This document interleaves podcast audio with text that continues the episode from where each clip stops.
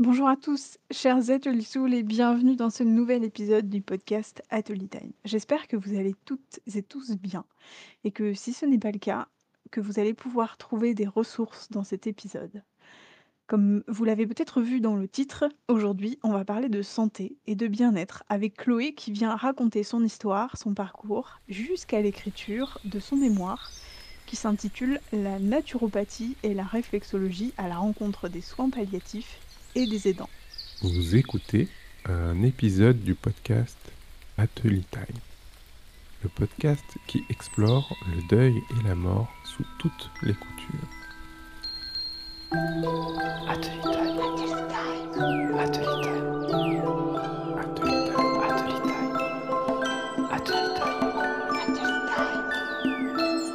Time. N'arrête jamais de prendre soin de toi. Bonjour Chloé, bienvenue dans, sur ce podcast. Comment est-ce que tu vas aujourd'hui? Bonjour Zoé, merci de me recevoir. Euh, tout va bien, donc euh, je suis hyper contente d'être là et on va passer un très bon moment, je pense. je suis super contente aussi de t'avoir avec moi euh, sur cette émission. Merci vraiment d'avoir accepté de venir parler de, ton nouveau métier, de ton mémoire aussi. Je pense que tu vas pouvoir apporter plein de choses concrètes aux auditeurs. Mais je te propose de commencer tranquillement euh, et surtout, bah, en fait, euh, par te présenter, en fait, nous dire un petit peu qui tu es pour que nos auditeurs sachent d'où tu viens, par exemple. voilà, dis-nous ce que tu as envie de nous dire sur toi.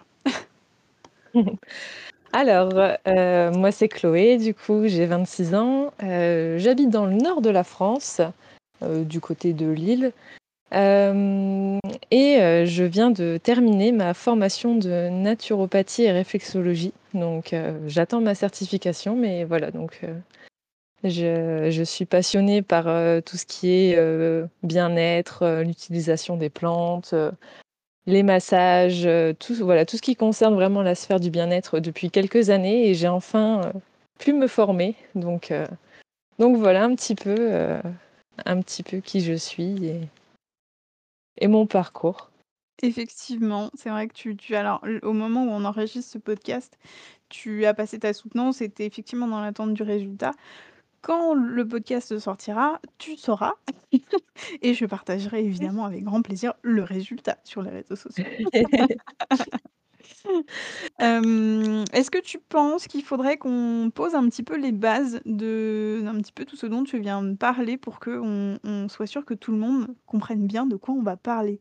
Par exemple, est-ce qu'on peut commencer par dire ce qu'est la naturopathie et la réflexologie déjà dans un premier temps?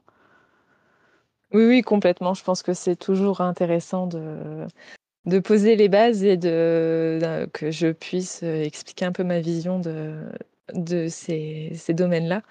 Donc en fait, euh, ma définition un peu de la naturopathie, ce serait que c'est un ensemble de techniques qui permettent de prendre en compte une personne dans sa globalité, que ce soit du coup euh, le côté physique, mental, émotionnel, mais vraiment de la considérer dans son ensemble.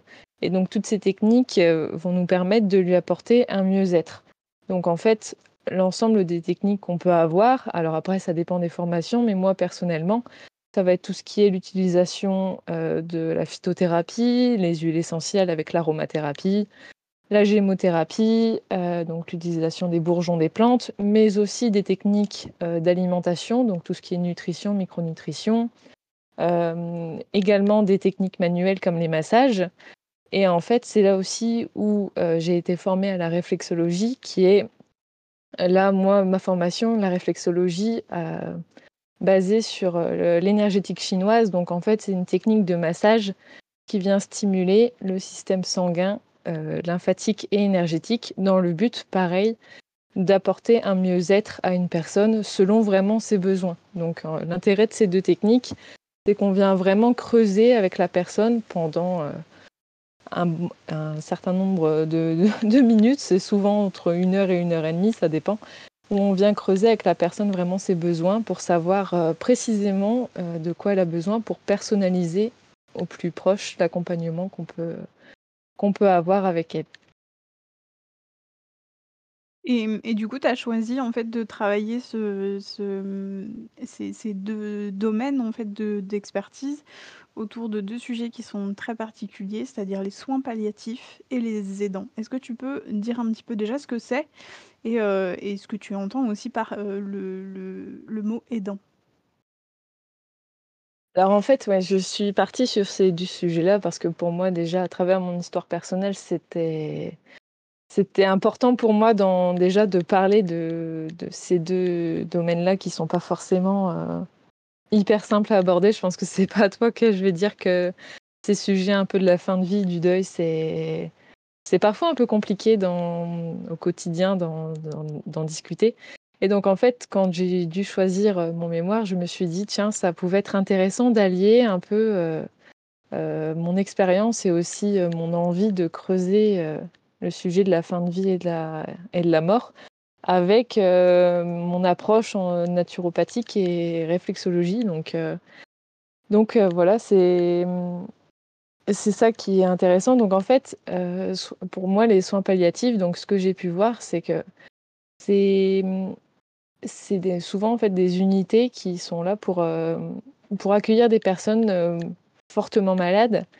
Alors, heu, je suis pas professionnelle, de santé, mais en tout cas de ce que j'ai pu voir et de ce que j'ai pu, heu, apprendre des personnes que avec qui j'ai pu discuter qui sont elles, professionnelles de santé, c'est que vraiment ces unités-là sont là pour, pareil, en fait, accompagner les personnes, dans toutes leurs dimensions donc que ce soit leur souffrance, physique, morale et même spirituelle, dans les moments de maladie, vraiment, parfois très invalidantes et voire même du coup pour les moments de fin de vie.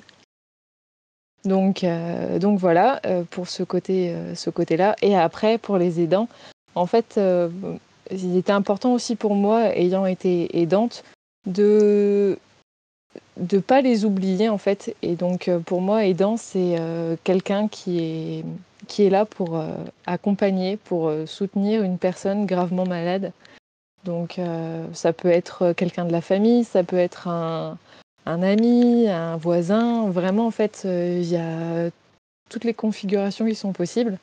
Donc c'est pour ça que ça me tenait à cœur à travers mon mémoire, à travers ces bientôt 6 mois où j'ai pu, creuser vraiment ce sujet, de me poser des questions et de aussi essayer d'ouvrir un peu la parole sur ces ces sujets-là qui sont, qui sont pas évidents à aborder mais nécessaires. Effectivement, je suis d'accord avec toi et et c'est vraiment important d'aborder le sujet des soins palliatifs et des aidants. Heu, les soins palliatifs déjà parce que je pense qu'on a toujours un peu une idée biaisée de ce que ça peut être. Hem, pour ceux qui sont un petit peu, heu, novices et qui ont jamais trop entendu parler de ces unités-là, en fait, c'est des unités où, heu, le soin palliatif fait peur parce qu'on pense à cette fin de vie, parce qu'on pense que c'est uniquement pour, hem, les mourants, en fait, tout simplement. Alors effectivement, c'est généralement le cas, mais pas seulement. Les soins palliatifs aussi, c'est quand, en fait, on n'a plus d'autres solutions pour soulager la douleur, par exemple, mais qu'on n'est pas, nécessairement, heu, sur le point de mourir. Donc voilà, c'était un petit, truc important qui me paraissait, primordial à rappeler. Par complètement, mais c'est c'est exactement ça, ouais, ouais. C'est Et puis, hem et puis par rapport aux aidants, je suis vraiment contente aussi qu'on en parle. L il y a y a un podcast qui est sorti là, heu, à la saison dernière du coup, avec Lucie, la chineuse de créateur qui, qui se dévoile un petit peu, parce qu'elle a, hem alors du coup c'est c'est, une forme d'aidant un peu particulière puisqu'elle elle est, hem, elle aide du coup quelqu'un qui est en deuil. Voilà, mais oui, mais oui. mais c'est c'est aussi c'est aussi ça en fait, c'est toutes les personnes qui vont subir une maladie, qui vont subir un deuil, mais qui sont pas touchées directement par, heu, par cette situation, mais qui finalement vivent avec une personne malade, avec une personne en deuil, avec une personne en difficulté et hem et en fait, c'est ça les aidants, c'est nous, c'est vous, c'est peu importe en fait, effectivement, tu disais on peut être amis, on peut être, on peut faire partie de la famille, on peut être même des voisins ou peu importe en fait et effectivement, c'est souvent qu'on les oublie. Donc vraiment, je suis trop contente qu'on puisse en parler aujourd'hui. Hem, est-ce que toi, tu as envie un petit peu de, de développer ton histoire et un petit peu nous dire ce qui t'a poussé concrètement à, écrire ce, mémoire euh, sur tous ces sujets-là? Oui, oui, complètement. Euh, alors en fait, euh, ça a commencé, euh, je dirais, fin 2018 à peu près, où on a appris à ma maman qu'elle était atteinte d'un cancer. Donc en fait, dans la famille, on a un syndrome un petit peu, bon, on ne va pas rentrer forcément dans les détails médicaux, mais en tout cas qui fait qu'on était plus susceptible de développer euh, certaines sortes de cancers. Et malheureusement, c'est arrivé à ma maman.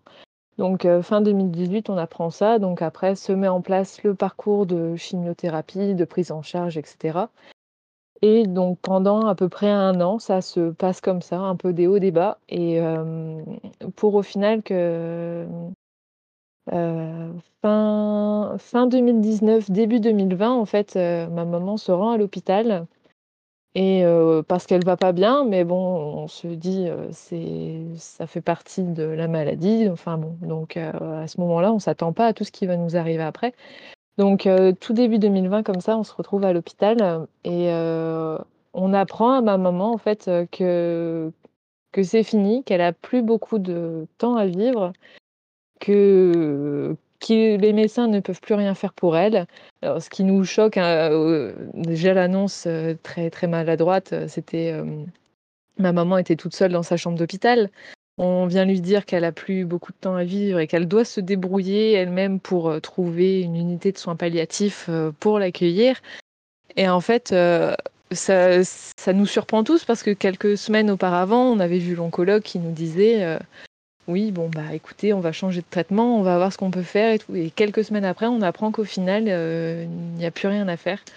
Donc, euh, donc, en fait, on se retrouve comme ça, début 2020, avec cette nouvelle euh, vraiment bah, horrible.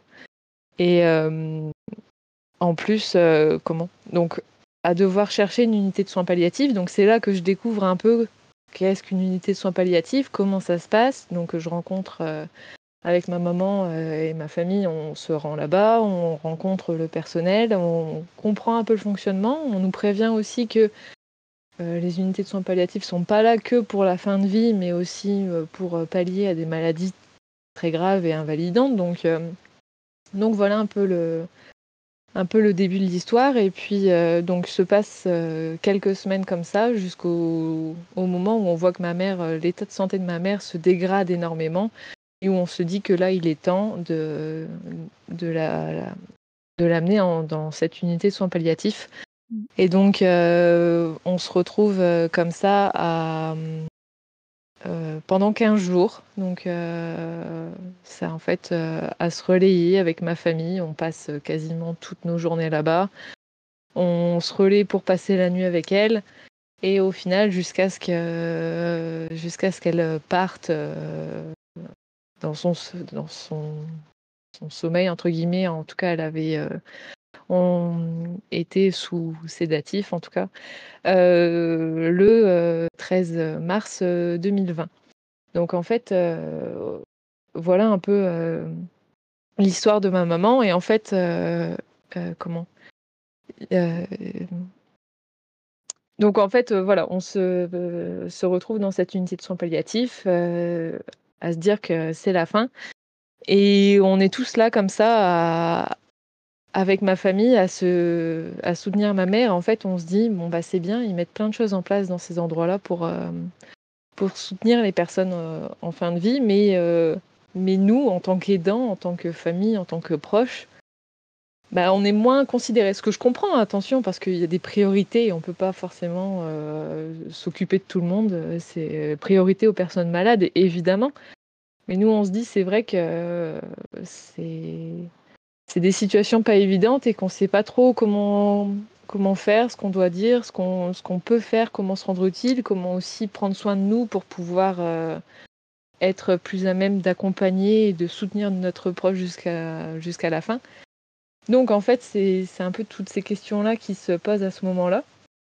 Et après, justement, le départ de ma maman, c'est tout ce, ces, ces étapes un peu de deuil qui, se, qui, qui arrivent, alors que c'était la première fois vraiment que j'étais face à, la perte d'une d'une personne qui était et qui est toujours extrêmement chère à ma vie. Et donc, en fait, c'est toutes ces questions-là qui, qui m'ont fait m'interroger sur les sujets du deuil et, de, et un peu de comment se passe la fin de vie, que ce soit pour les personnes malades, mais aussi du coup pour les proches. Et après, ce qu'il faut dire aussi, c'est que ma... ça, on l'a tous, on l'a tous vécu, c'est que ma maman est décédée quelques jours avant. En fait, elle est décédée le vendredi et le mardi d'après, on était confinés parce que période de Covid. Oh donc, euh, donc tu vois un peu, un peu le truc, c'est que euh, c'était, aussi une période très particulière de, de, vivre ça comme ça en fait. Et donc on, on a vécu notre deuil. C'était, assez, il y avait un côté assez rigolo en fait parce que euh, ce qui peut être un peu contradictoire là-dedans, c'est que on a vécu euh, notre période de deuil confiné à quatre à la maison avec mon père, mon, mon, petit frère et mon chéri. Donc, euh, et notre chien qui, qui, était là aussi pour, euh, pour nous consoler. Mais tu vois, euh, un peu confiné pendant, pendant plusieurs mois à, à pas pouvoir aussi de faire, de, faire la cérémonie. Enfin, elle, voulait être incinérée, donc il y avait normalement une, une, petite cérémonie au crématorium qui était prévue. Et au final, tout a été annulé parce que confinement, parce que Covid. Donc tu vois un peu le truc qui a, qui a aussi amené à perturber un peu, je pense, euh, ces étapes et de se rendre compte en fait un peu plus de ce qui se passe parce qu'on a vécu dans une bulle un peu particulière. Donc, euh, du coup, un peu, ouais, voilà le, voilà l'histoire. Incroyable. Alors, ça, me fait, ça, me fait, beaucoup, beaucoup écho euh, parce que ma maman est aussi décédée d'un cancer. Alors, pas du tout il y a beaucoup de similarités dans nos deux histoires, mais euh, très loin du covid, là, pour le coup. Mmh je pense que j'ai eu de la chance. Mais du coup, vous avez pu quand même, malgré tout, faire, euh, au moins une cérémonie d'adieu, comment ça s'est passé pour toi? Parce que, enfin, c'est quand même hyper important. Tu dis que ça a été hyper perturbant pour votre deuil, mais c'est enfin, je je ça a dû être hyper compliqué à gérer tout ça?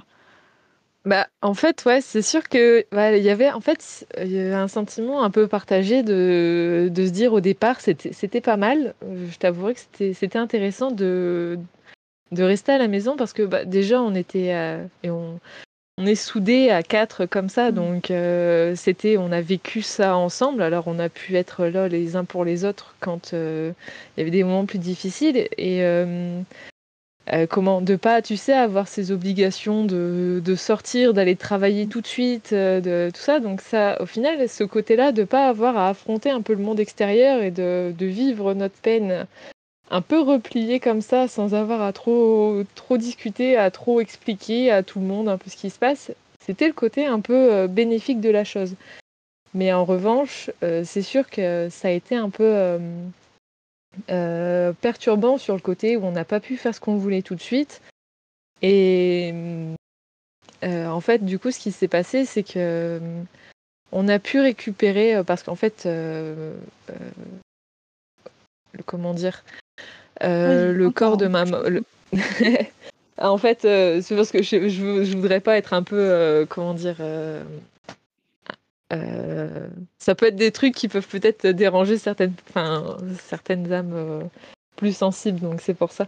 En fait, euh, le corps de ma maman a été incinéré et donc ses cendres ont reposé pendant pendant trois ou quatre mois, je sais plus exactement, au, au crématorium. Et en fait, après, c'est mon père qui est allé chercher l'urne pour la récupérer. Et en fait, euh, donc comme je disais au début du, du, podcast, on habite dans le nord de la France, mais ma maman, en fait, avait euh, eu un coup de cœur pour la région de la Normandie. Et en fait, elle souhaitait être enterrée là-bas. Et donc, en fait, ce qui a ce qu'il a fallu faire, c'est que mon père a fait ce chemin avec l'urne dans la voiture pour amener ma mère en Normandie. Et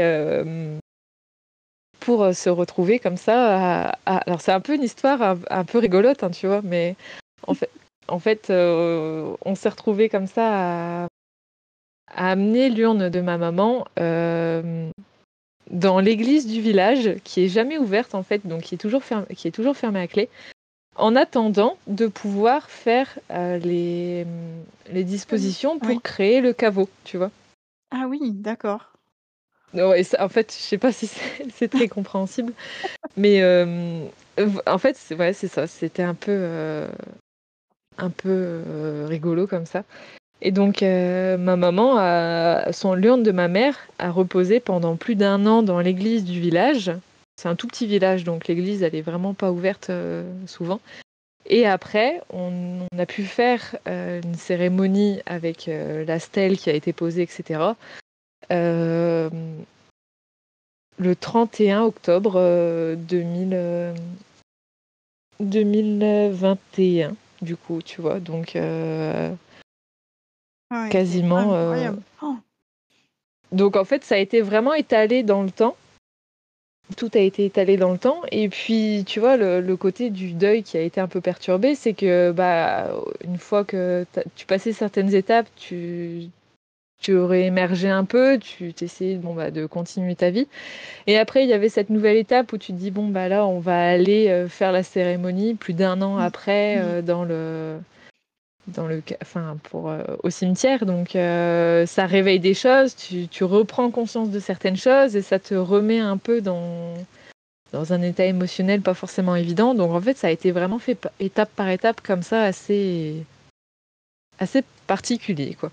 Oui, effectivement, ouais, ouais. Je je sais pas comment j'aurais pu vivre moi perso, tu vois? Si si j'avais dû, heu, si si ma sœur et moi et même mon père, on avait dû attendre aussi longtemps pour faire pour faire la cérémonie d'adieu, ça je pense qu'effectivement ça aurait été très, très compliqué. Mais du coup, je comprends mieux je comprends mieux le le, mmh, le pourquoi du comment, heu, ce ce cette envie et même, heu, j'ai presque envie de dire, heu, j'ai l'impression que c'était un besoin que tu as ressenti de travailler, sur les soins palliatifs, sur la fin de vie, sur les aidants. Mais du coup, comment comment tu as, mmh, procédé? Voilà, est-ce que tu es allé faire des stages dans des unités de soins palliatifs? Est-ce que tu as travaillé avec des associations? Comment est-ce que tu as choisi de travailler en fait, ton fameux mémoire? Alors en fait, ce que j'ai fait, c'est que j'ai pris contact au début, quand, j'ai su par mon école que le sujet de mémoire était validé. J'ai pris contact avec, et justement, c'est aussi je pense que ça fait partie de mon chemin personnel, c'est ce qui n'aurait pas été évident, je pense, pour tout le monde, c'est que j'ai pris contact avec l'unité de soins palliatifs où ma maman Mmh. a été, heu, admise. Donc heu, je les ai contactés, je leur ai expliqué un peu mon projet, ce que j'avais envie de faire. Ça n'a pas forcément été évident. J'ai eu beaucoup d'échanges de mails du coup avec le, la personne qui s'occupait de tout ça. Jusqu'au jour où j'ai pu avoir un après-midi un entretien avec, euh, avec eux. Donc euh, je suis arrivée début d'après-midi dans l'unité de soins palliatifs. Euh, j'ai pu communiquer du coup avec une aide-soignante qui m'a expliqué le fonctionnement, qui m'a parlé de tout ce qui était mis en place. Et j'ai pu aussi rencontrer la réflexologue qui s'occupait de cette, cette unité-là. Mais par contre, en fait, c'est là où je je suis un peu déçue pour le moment. Alors, je ne perds pas espoir que ça puisse se mettre en place, mais c'est que pour ce mémoire-là, en tout cas, pour ces, derniers mois, j'ai pas pu directement travailler avec une unité de soins palliatifs parce que j'ai pas trouvé d'endroit qui acceptait vraiment de, de me recevoir. euh, voilà. Donc, en fait, euh, j'ai discuté avec euh, ces personnes, j'ai pu voir comment ça fonctionnait, j'ai pu voir aussi ce qui était intéressant de, par rapport à, à mes techniques, c'est qu'en fait, euh, je, voyais que ces, unités-là commençaient à mettre en place petit à petit des techniques euh, d'aromathérapie, donc l'utilisation des huiles essentielles. Donc c'est ça aussi qui a été intéressant pour moi de, voir, c'est que certaines de mes techniques commençaient petit à petit à être intégrées dans ces endroits-là. Donc euh, je me suis servi aussi de ces retours-là du coup pour, pour écrire mon mémoire. Mais euh, je suis un peu frustrée du coup de ne pas avoir encore pu travailler directement avec eux, même si je ne perds pas espoir. Je, vais tout faire pour que ça, puisse se faire.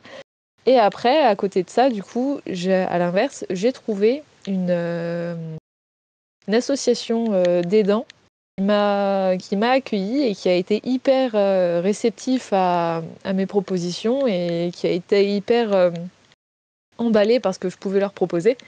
Et donc c'est là où j'ai pu euh, leur proposer pour, pour les personnes euh, qui, qui, viennent dans cette association de euh, faire, leur proposer des séances de réflexologie, donc là, euh, technique de massage, pour que ces personnes puissent vraiment prendre un moment pour, pour elles. Et puis, du coup, moi, à côté, ça m'a permis aussi de comprendre un peu plus leurs besoins, de savoir comment se passe concrètement leur quotidien, de, vraiment pouvoir investiguer un peu sur ces côtés-là et, à côté aussi de pouvoir apporter concrètement une, une comment dire une, solution aussi pour euh, leur apporter un moment de bien-être et de, moi tester aussi mes techniques et de voir euh, ce qui marche, ce qui plaît, euh, ce qui est intéressant pour les personnes et ce qui l'est un peu moins. Donc en fait, euh, voilà, pour mon, pour mon mémoire, ça s'est un peu passé comme ça. Euh, après, j'ai lu énormément de livres sur les soins palliatifs, sur les aidants. Je me suis énormément documentée. Euh, mais voilà, sur le, le côté technique, ça s'est passé comme ça. Alors du coup, est-ce que tu peux nous dire un petit peu en quoi la naturopathie d'un côté et la réflexologie peut être un soutien déjà au milieu de dans un, dans un milieu palliatif et du coup aussi, dans un autre, dans un autre milieu, c'est-à-dire ce fameux enfin ce fameux milieu, oui, ce cette fameuse position des dents. En fait, du coup, c'est c'est comme ce que je disais, en présentant un peu la naturopathie et la réflexologie. C'est que dans la naturopathie, on a plusieurs techniques, hyper intéressantes pour répondre à plusieurs, problématiques. Donc, dans un premier temps, pour le côté euh, palliatif, c'est qu'on va avoir plusieurs, euh, plusieurs problématiques qui vont se présenter, comme euh, par exemple la gestion de la douleur, donc les personnes qui ont par exemple un peu moins de facilité à bouger, donc qui vont avoir des douleurs, qui vont avoir des problèmes articulaires, musculaires, qui vont tout ce qui est nausées, vomissements, les troubles du sommeil aussi, et le côté émotionnel qui est vraiment prendre en compte aussi dans ces moments-là qui sont hyper compliqués, hyper douloureux. Donc en fait là, euh, moi avec mes techniques de naturopathie, euh, je peux je peux accompagner en fait c'est toujours forcément en accord avec le côté médical les médecins parce que ça c'est pareil, c'est hyper important. Et en fait, concrètement, ce qu'on peut avoir, c'est par exemple un outil qui est du coup hyper qui est hyper apprécié, c'est l'aromathérapie. Donc, tu vois, l'utilisation des huiles essentielles, euh, que ce soit par exemple en massage, que ce soit en olfaction aussi. Pour euh, l'olfaction, c'est très intéressant pour le côté émotionnel. On va avoir des huiles essentielles qui vont, qui vont permettre de lâcher prise, qui vont permettre d'apporter euh, de la détente, de la relaxation. On va avoir des huiles essentielles qui vont aider à, à diminuer les nausées, par exemple. Donc, on a vraiment des, petites choses, des petits outils comme ça hyper intéressants. Aussi les élixirs floraux. Je ne sais pas si tu connais par exemple les fleurs de bac.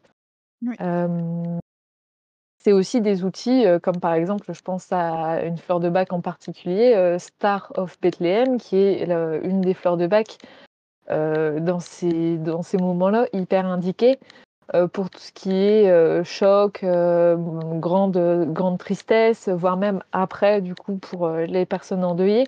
Donc en fait, il y a, y, a, vraiment des, choses à faire comme ça grâce à, donc dans le côté palliatif, grâce à ces huiles essentielles, des hydrolats aussi qu'on peut pulvériser aussi sur les oreillers donc qui vont vraiment favoriser de la relaxation, de la détente, qui vont favoriser le sommeil. Donc euh, c'est ça que, j'aime beaucoup. Et après aussi le côté réflexologie, euh, donc euh, pouvoir apporter grâce au toucher, parce que c'est vrai que le retour que j'ai pu avoir en tout cas, c'est que il est assez fréquent que les personnes malades ou les, des personnes âgées, enfin vraiment, ça, peut concerner plein de, gens, ont moins de contact physique. Donc quand elles sont malades, quand elles sont en fin de vie, et en fait, euh, la réflexologie est aussi très intéressante pour, euh, pour ramener ce, côté-là de, toucher qui peut euh, apporter un réconfort. Donc, mmh. donc c'est tout, tout, ça qui était hyper, hyper intéressant donc, pour ce côté palliatif.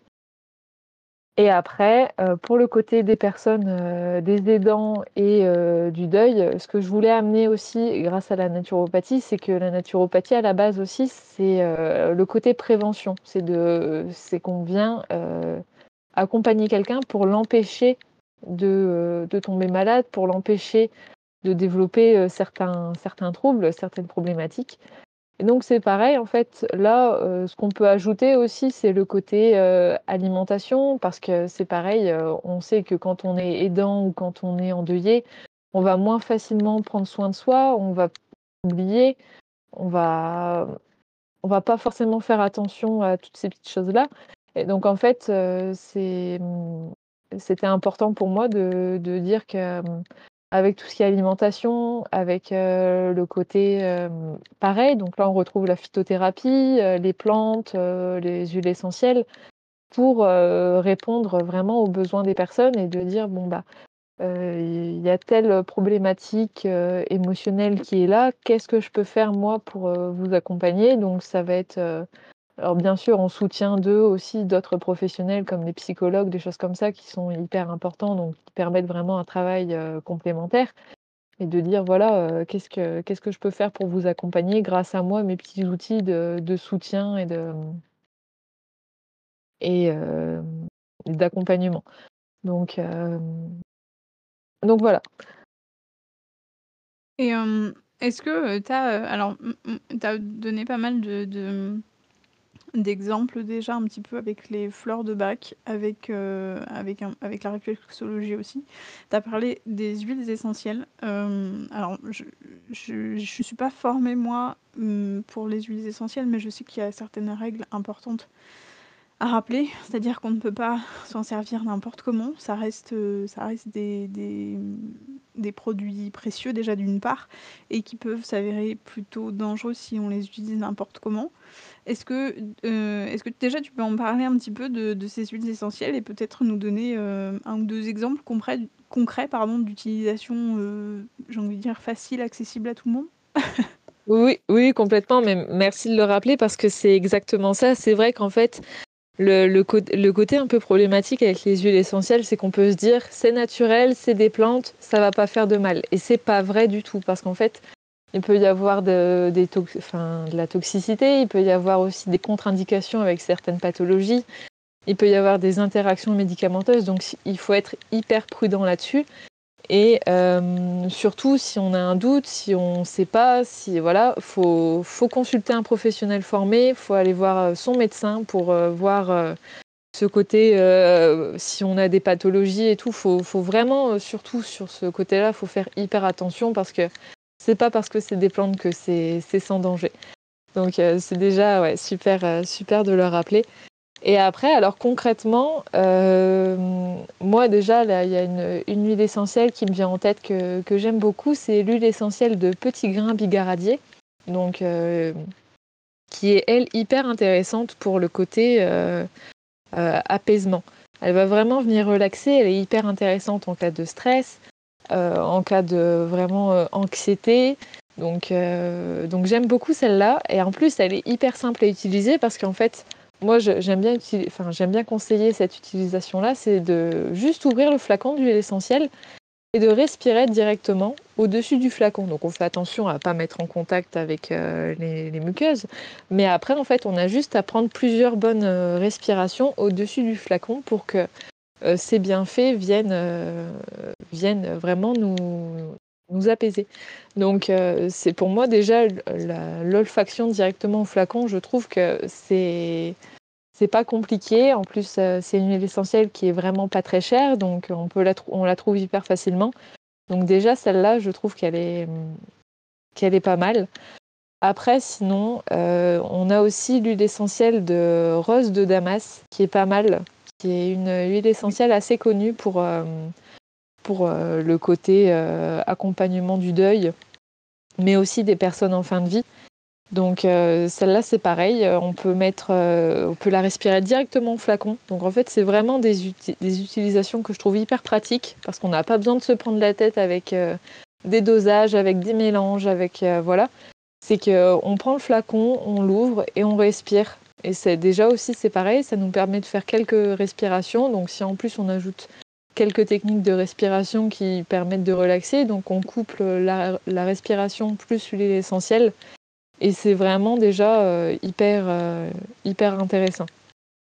Et sinon aussi, dans le côté aromathérapie, mais là on ne parle pas des huiles essentielles, mais des hydrolats, qui sont euh, une partie de, de l'aromathérapie, ça va être de prendre un hydrolat, par exemple, de fleurs d'oranger et de diluer une cuillère à soupe de cet hydrolat dans un litre d'eau et à boire tout au long de la journée. Et en fait, ça, c'est pareil, les hydrolats, il y a très très peu, voire quasiment pas de contre-indications. Mais alors c'est pareil, si on ne sait pas, vaut mieux demander à quelqu'un euh, d'abord. Mais en tout cas, euh, l'hydrolat comme ça, surtout de fleurs d'oranger, dans ces, dans ces indications-là, va vraiment permettre de, relaxer et de, pouvoir se détendre. Et de le faire en interne comme ça, ça apporte déjà un petit goût euh, sympa à, l'eau si on a un peu de mal à boire. Mais en plus, on ajoute ce côté apaisement, relaxation et lâcher prise qui peut être euh, nécessaire dans ces périodes-là. Mais surtout, mmh. encore une fois, vraiment euh, faire attention. Et si on ne sait pas, vaut mieux demander à son médecin et euh, surtout, ce sont des techniques qui ne remplacent pas euh, les traitements, les médicaments. Euh, voilà, toujours vraiment en parler à son professionnel de santé, aux personnes qui nous suivent médicalement. Oui, et puis du coup, ça, peut être hyper intéressant d'être suivi en parallèle, en plus de, toutes les médecines allopathiques, d'être suivi par un ou une naturopathe qui peut du coup venir effectivement en soutien en fait, euh, par rapport à ça. C'est je suis contente que tu parles de tout ça et que tu nous donnes autant de, mmh, autant de d'astuces, autant de de choses concrètes à appliquer. donc vraiment merci pour ça. Moi, je me demandais, si tu avais rencontré des, mmh, des défis ou des difficultés particulières pour écrire ton mémoire? voilà, je parce que du coup, je je sais que je sais que c'est un sujet dont on parle encore assez peu, qui est assez tabou. C'est des choses qu'on n'exprime pas, qu'on ne sait pas exprimer euh, par rapport à la, peur de la mort, par exemple. La peur de mourir quand on est malade, le, fait de souffrir, de montrer à sa famille, à ses proches qu'on souffre, par exemple. Enfin, toutes ces choses-là, et le fait d'être en deuil, particulièrement, euh, c'est des choses qui sont encore très très tabous. Donc, est-ce que toi, depuis, depuis six mois, est-ce que tu as rencontré C'est quoi voilà, les principaux, euh, principaux trucs qui t'ont freiné? Dans, ton aventure Bah, en fait, euh, comment? Euh, bah, Déjà, le côté où en fait, je me suis pas forcément rendu compte à la base de, de tout ce que ça aurait pu engendrer sur moi, parce que c'est vrai que je partais là. Euh, c'était rigolo parce que quand on commence la formation, on nous demande un peu assez vite sur quel sujet on veut faire notre mémoire, comment comment on voit un peu les choses. Et moi, j'avais toujours ce sujet-là en tête. Je voyais rien d'autre. Et c'est ça qui était assez rigolo. Et j'avais du coup, euh, je, voyais que ça. Donc euh, j'avais, euh, j'avais envie que j'avais envie que ce soit ça. Et en fait, sans vraiment me dire que ça pouvait aussi moi remuer certaines choses. Et donc c'est quand j'ai commencé l'écriture de, mon mémoire que j'ai dit tiens, c'est vrai que ça m'a fait ça m'a remué vraiment des, souvenirs, des choses comme ça. Et en fait, euh, donc déjà sur le côté personnel, c'était assez, euh, assez éprouvant, mais dans, dans, le bon terme, parce que j'aime beaucoup creuser et je sais que, je, sais que c'est une partie de mon caractère où je, veux comprendre les choses et où, euh, même si ça fait mal, je, je veux y aller.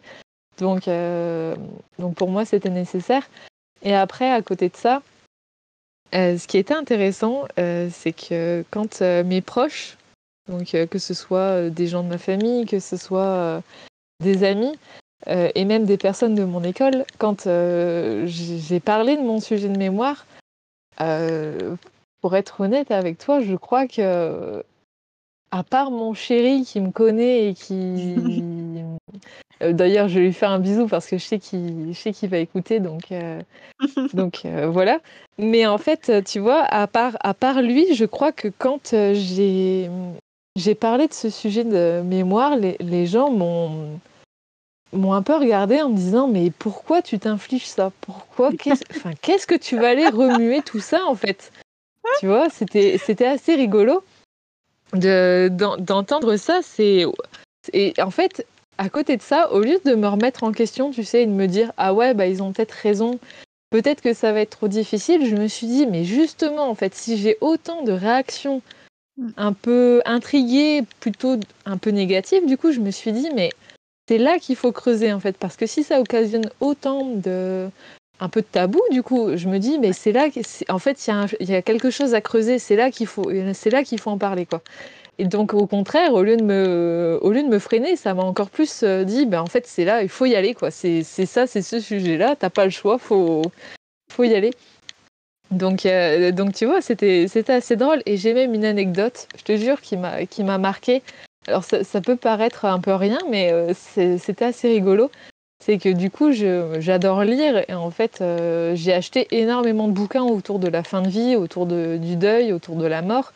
Et en fait, un jour, comme ça, je vais au magasin, enfin, je vais en librairie et j'achète un livre qui s'appelle euh, Les 5 regrets des personnes en fin de vie.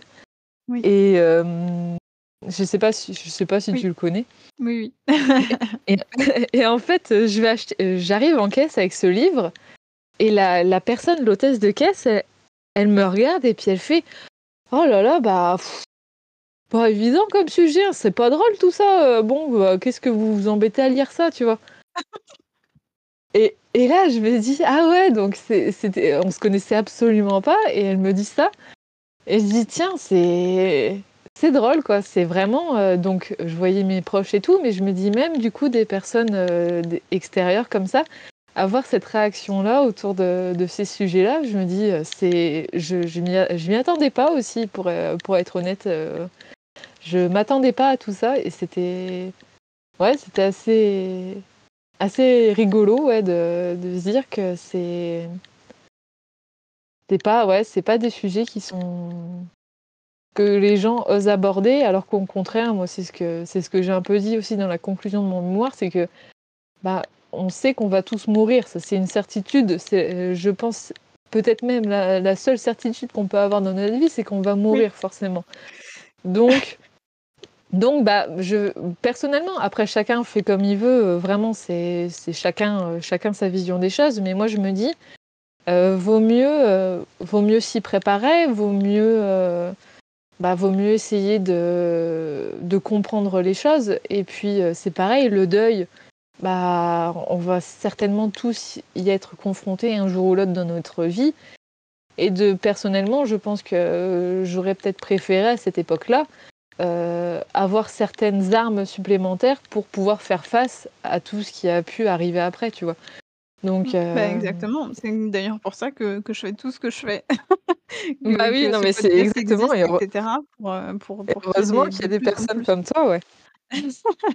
L'idée, mais c'est- je, suis- je suis hyper contente que, tu- que toi aussi tu aies fait ce, ce, ce chemin-là. En fait, j'ai l'impression, je vais te dire honnêtement, après tout ce que tu m'as dit là, tout ce que tu nous as partagé là, euh, j'ai l'impression qu'en fait tu nous as balancé au grand public comme ça ton chemin de deuil. Comment toi t'as fait, comment t'as géré, euh, euh, tu vois, et c'est une des milliards, enfin une des, une des infinités de façons de gérer son deuil et de, de, de- d'essayer de faire, d'essayer de gérer, d'essayer de vivre le truc, d'essayer de trouver des solutions, d'essayer de trouver des ressources et surtout, surtout, surtout de pouvoir les partager. Et ça c'est hyper fort, c'est hyper important. Et c'est ce que je vous invite tous à faire, même avec cet épisode de podcast, à partager, partager cette ressource, euh, que ce soit le compte de Chloé, que, alors le compte Instagram, je, crois que tu es principalement sur Instagram pour le moment. Euh, allez voir, allez la découvrir évidemment, je vous mets tous les liens dans la description. Partagez ce podcast euh, comme autant de, de- messages de soutien en fait à vos proches euh, endeuillés ou, pas forcément d'ailleurs parce que on peut avoir besoin de la naturopathie, de la réflexologie quand on n'est pas forcément en période de deuil. Donc vraiment partagez quoi. Ah oui, exactement. Faut, faut parler de tout ça. Faut, faut, ouais, faut en- enlever ces tabous. euh, C'est, hyper important. Et, et oui, oui, ah, mais exactement. Après, oui, nat- naturopathie, réflexologie, c'est pas, c'est pas que pour ça. Ça, vraiment, ça concerne plein d'autres domaines. Ça peut être euh, vraiment l'accompagnement à plein de, plein de situations. Donc, euh, mais vraiment, l'important, c'est ça, c'est que, comme tu disais, c'est, t'as exact, t'as vraiment raison, c'est que c'était un peu ouais mon chemin mon chemin de deuil Et, mais en tout cas, ouais, c'est ça. C'est chacun est différent, chacun vit les choses à, sa façon. Et l'intérêt un peu de tout ça, c'est que on n'a pas un schéma prédéfini et euh, le but est vraiment de considérer chacun avec ses expériences, avec euh, son vécu et de, voir comment on peut le soutenir et comment on peut l'accompagner euh, le, mieux possible, vraiment selon ses besoins. Donc c'est ça, c'est hyper, c'est hyper important de, de prendre soin de soi et de ne de, pas s'oublier dans tout ça. Exactement, exactement du coup, au début du podcast, on a dit que tu étais fraîchement sortie de tes études, c'est-à-dire que tu viens de passer ta soutenance. Tu attends les résultats. Mais moi, je veux savoir ce que toi, tu as envie de faire pour la suite. Comment tu vois, ben, les prochaines années, j'ai envie de te dire? alors là, en fait, bah, du coup, pour, continuer là un peu sur ce, thème-là pour commencer, euh, je suis hyper contente parce que déjà, là, je sais qu'au niveau euh, professionnel, en fait, ce qui est, ce qui est chouette, c'est que euh, mes interventions avec l'association des dents que j'ai pu faire se sont très bien passées. Les gens ont été hyper contents et hyper réceptifs.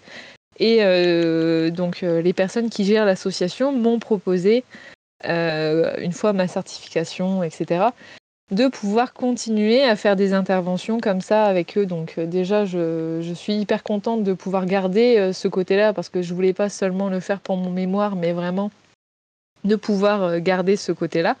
Donc déjà, je trouve ça, je trouve ça hyper chouette de, de garder un lien avec, avec ces thèmes-là. Donc euh, voilà, après euh, c'est pareil, je désespère pas de pouvoir euh, peut-être un jour intervenir directement dans une unité de soins palliatifs. Donc pour le thème de notre discussion du jour, c'est niveau professionnel, on, en est là. Après sinon pour le reste, c'est c'est encore un peu flou parce que pour tout te dire, notre gros projet avec mon mon chéri, c'est qu'en fait, on se. Euh, mon chéri qui lui a fait une formation de maraîchage euh, bio, donc en fait, ce serait de hmm. pouvoir. Euh, ce serait en fait de pouvoir trouver un terrain, un lieu où on puisse coupler en fait nos deux activités. Donc que lui puisse faire une partie maraîchage et que moi à côté je puisse faire de la naturopathie, de la réflexologie et de pouvoir sur ce terrain du coup installer des, petites, euh, des petits hébergements, des, endroits écologiques, et en fait de pouvoir recevoir les personnes sur une durée euh, plus ou moins longue, ça dépendra de ce qui pourra être fait, mais sur un week-end, une semaine, vraiment ça dépend, de pouvoir recevoir des personnes qui souhaitent couper de tout pendant quelques temps et de venir se ressourcer chez nous en fait et de pouvoir euh, profiter de, massages, de conseils naturaux, euh, de, de s'intéresser aussi à tout ce qui est euh, du coup culture et maraîchage et de savoir un peu comment, même des conseils cuisine, tu vois. Donc en fait, ce serait de créer un lieu comme ça. Alors c'est un, un, sacré projet, mais en fait de, vraiment créer un endroit où les gens puissent venir se ressourcer, se poser et puis prendre soin d'eux pendant, euh, pendant quelques temps et de, repartir avec euh, plein de conseils, plein de plein d'outils pour euh, s'occuper d'eux. Donc en fait, professionnellement, sur, dans les prochaines années, comme tu disais, le, but, ce serait ça. Après, voilà, donc après, à côté de ça, voilà, ce sera des consultations naturopathiques individuelles, ce sera des massages de réflexologie, euh, que ce soit peut-être en, visio ou dans un cabinet. Euh, ça, je, je ne sais pas encore euh, concernant le cabinet, mais voilà. Donc, sur, le, sur les prochaines années, on en est là. tu peux pas savoir à quel point je suis impressionnée parce que le, le, rêve que tu viens de décrire là, c'était mon rêve il y a quelques années et moi aussi j'ai fait une, une formation de, de BPREA, donc brevet professionnel de Ah, génial! agricole. D'accord.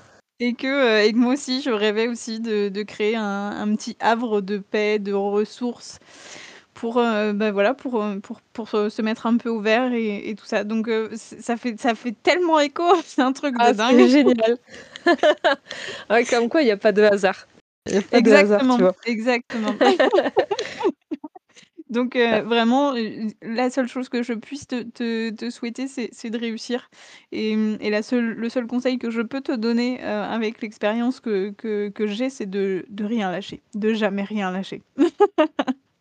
Non, mais c'est vrai, tu as raison, c'est mais j'adore, c'est trop bien. Mais ouais, tu as tu as tu as 1000 fois raison. Faut c'est pas c'est pas toujours évident, mais exactement, c'est ça. Faut faut pas lâcher, il faut faut y croire. C'est Ouais, exactement. c'est le plus Merci, important.